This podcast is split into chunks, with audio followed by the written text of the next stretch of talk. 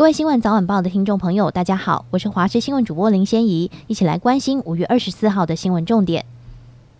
今年第二号台风玛娃的动态，气象专家吴德荣表示，预估强台玛娃仍然有增强空间，今明两天将侵袭关岛，未来大约六到七天后，与台湾东侧近巴士海峡时向东北大回转。至于是否会袭台，仍有不确定性，需要再观察。而最新欧洲模式模拟显示，今天封面远离，残余水汽人多，台湾西半部偶有局部短暂阵雨的几率，大部分发生在午后。至于各地气温则会回升，明天到二十八号，各地大多晴朗，气温也逐渐回升，山区午后还是有对流发展，并影响部分的邻近地区。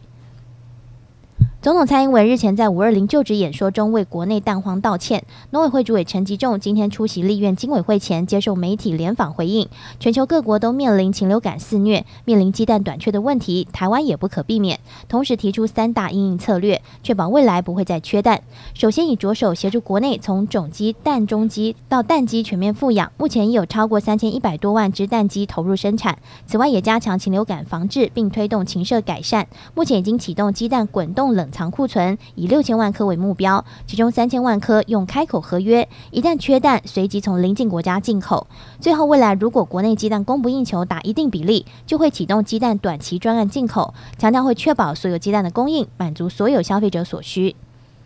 行政院会二十五号将通过道安行动纲领，预计七年投入四百多亿元，盼能洗刷交通地域污名。交通部长王国才表示，过去道安经费都是每年五六亿，这次一年的经费倍增十倍以上，就是希望落实道安工作，包括短期的行人号志早开、行人专用石像，以及长期的行人道外扩、庇护岛设置、机车退出人行道等。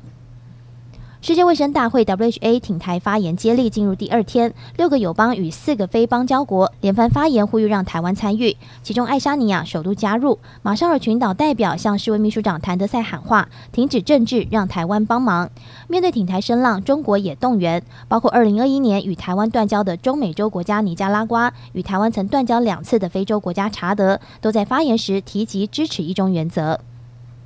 政坛焦点：身兼国民党总统参选人的新北市长侯友谊日前拜访台大现任校长管中敏，彼此针对教育与经济面向畅谈两小时。而针对外传可能在二零二四年总统大选中担任侯友谊副手，管中敏今天凌晨在脸书发文表示，没有意愿参与任何选举。串流影音平台 Netflix 今天在官网发布公告，即日起会陆续向在台湾与非同住者共用账户的会员寄送电子邮件，要求为每一名共用者多付月费新台币一百元。Netflix 公告指出，账户仅提供同住者使用，如果想把账户分享给同住者以外的人，可以购买额外成员。额外成员拥有自己的账户和密码，会费则由邀请他们共用账户的人支付。